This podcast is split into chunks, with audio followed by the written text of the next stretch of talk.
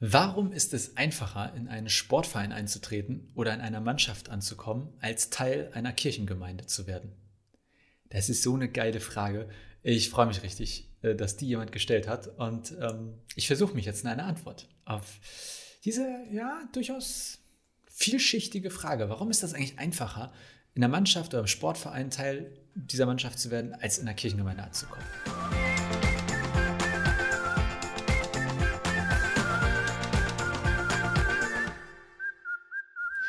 Moin, herzlich willkommen zu einer neuen Folge. Ich weiß wirklich nicht, wer diese Frage gestellt hat, oder ich habe es vergessen. Aber ich finde die so gut. Also, wenn du das warst, danke.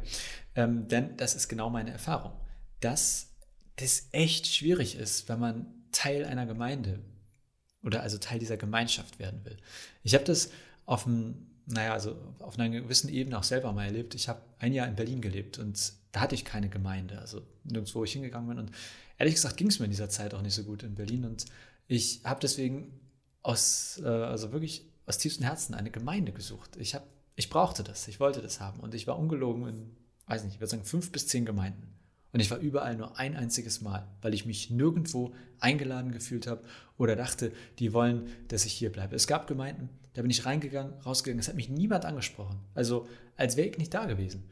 Und ähm, da habe ich gedacht, Alter, also, und ich bin schon kirchlich verbunden. Ich ähm, habe einen kirchlichen Background, ich studiere Theologie, ich möchte so gerne Teil dieser Gemeinde und eurer Gemeinschaft werden, aber anscheinend wollt ihr gar nicht, dass ich das werde.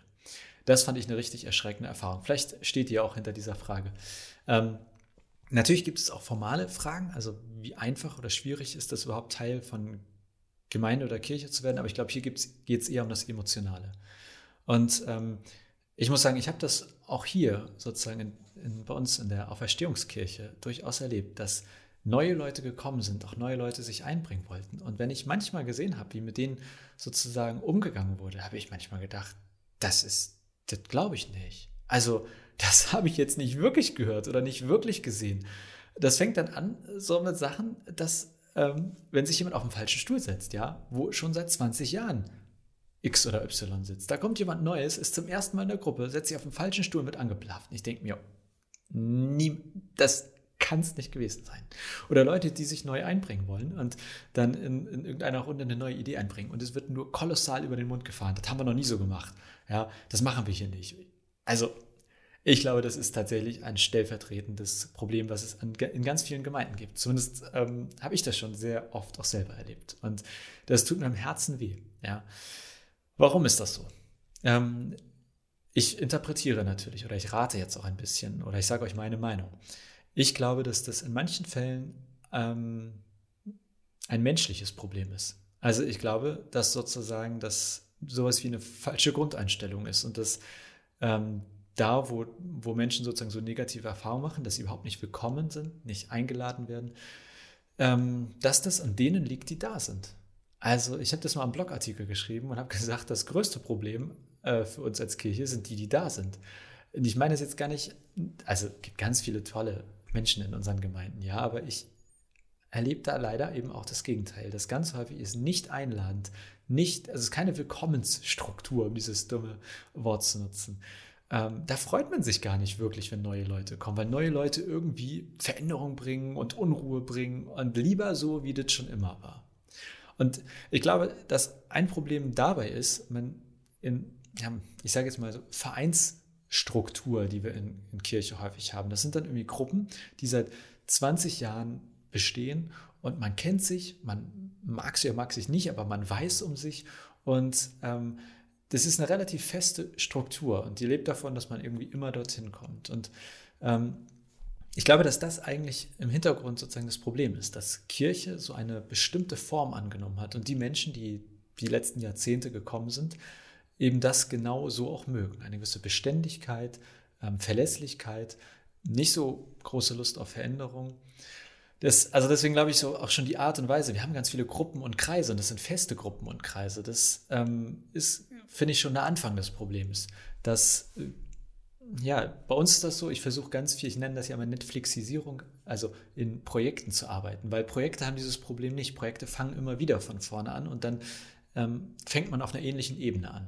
Ja, also wenn alle neu in einem Glaubenskurs zum Beispiel sind, ist das, glaube ich, einfacher, als wenn da immer sieben Leute schon seit acht Jahren dabei sind und dann kommt einer neu dazu und möchte, versucht Teil der Gruppe zu werden. Also ich glaube, dass es ein strukturelles Problem ist, schon das dabei anfängt, wie wir Kirche häufig gestalten. Und ich glaube, dass es häufig leider auch ein menschliches Problem ist, ja, in der Art und Weise, wie die Menschen, die da sind, mit Neuen umgehen. Und dann ähm, einfach mal ein Beispiel. Ich habe vor einiger Zeit, ähm, war ich hier im Fußballverein in Lobrügge, oder, also war da zum ersten Mal. Ich habe den Trainer geschrieben und hat gesagt, ja, komm doch mal vorbei. Und dann war ich da, kannte keinen. Und wir waren beim Einlaufen. Ich habe mir gedacht, okay, ich gehe hier nie wieder hin. Ich, das ist, oh, das ist schlimm. Mit, ich fand das so schwierig, hier da anzukommen.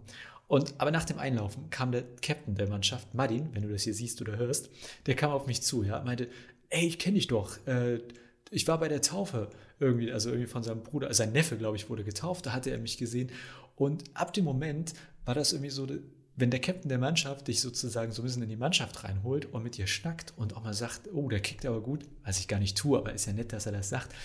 Das hat so viele Türen geöffnet. Ja, das war ein Mensch, der mich quasi an die Hand genommen hat. Und das war für mich der Türöffner. Und ich bin immer noch nicht Teil der Mannschaft, weil dann Corona kam und sowas. Aber ich glaube, es braucht nicht viel, um Teil auch einer Gemeinde, einer kirchlichen Gemeinschaft zu werden. Das reicht meistens schon ein Mensch, der neue Leute an die Hand nimmt und so ein bisschen reinholt, mit denen schnackt.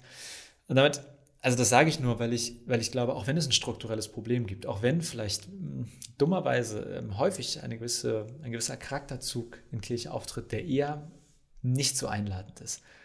Am Ende des Tages liegt es an uns, die in Kirche sind, Kirche für die, die nicht in Kirche sind, einladend zu gestalten. Und da braucht es echt nicht viel. Offene Augen, wen kenne ich noch nicht, anschnacken, ins Gespräch kommen. Das hätte mir damals in Berlin schon gereicht, wenn mich Leute angequatscht hätten und ich wenigstens ein Gespräch geführt hätte und die gesagt hätten, nächste Woche ist wieder Gottesdienst, komm noch gerne vorbei. Oder nächste Woche ist wieder Seniorentreff, komm noch gerne vorbei. Jetzt gucke ich mal kurz auf meinen schlauen Zettel, ob ich noch was sagen wollte. Ähm, ja, äh, nee, ich glaube, ich habe das Wichtigste gesagt. Also, warum ist das so? Ich glaube, es, wir müssen darauf achten, wie, was für Gruppen wir anbieten und wie wir die anbieten. Wenn es immer die gleichen sind, die jahrelang laufen, dann ist das, glaube ich, von der Struktur her ein Problem, was eher dazu führt, dass wir nicht zu einladen sind. Ähm, und eine Sache, die mir jetzt gerade noch einfällt, die ich sagen wollte. Ey, ganz ehrlich, ich glaube, zu viele Leute sind nicht begeistert genug von der Sache. Also Vielleicht ist es falsch, aber meine These ist, wenn ich richtig begeistert von etwas bin, dann erzähle ich doch anderen und möchte, dass andere auch davon etwas haben. Ja, wenn ich irgendwie so ein Stück Kuchen esse, das ist richtig geil, dann sage ich meiner Freundin, oh, probier mal, das ist so gut. Ähm, und natürlich, man könnte auch sagen, oh, wenn das richtig lecker ist, will ich keinem davon abgeben. Aber irgendwie denke ich mir, das ist, dann, dann stimmt doch irgendwas im Kopf nicht oder im Herzen nicht. Also ich glaube ehrlich gesagt, wenn eine Sache richtig gut ist und mir richtig gut gefällt, dann habe ich auch ein größeres Verlangen, andere dazu zu holen und ihnen auch davon zu erzählen. Und deswegen vielleicht ist ja auch das Problem, dass zu viele Menschen an Kirche zu wenig begeistert sind von dem, was sie dort erleben oder ähm, wie es dort ist. Und dass wir eigentlich da an dieser Stellschraube arbeiten müssen. Dann, ich glaube, wenn man richtig begeistert von der Sache ist, dann ähm, sprüht das aus einem heraus und ist das einladender aber vielleicht stimmt das auch nicht. Das ist jetzt mal so eine These hier am Ende. Ähm, ich freue mich über deine Meinung dazu. Vielleicht sagst du ja, nee, sehe ich ganz anders ähm, oder volle Zustimmung. Und wenn du eine ganz andere Frage hast rund um Kirche, Glaube und Bibel, immer her damit. Wir freuen uns darüber und ich versuche dann eine Antwort zu geben und ähm, sag einfach mal bis bald und bis zur nächsten Folge hier von Knabberzeug.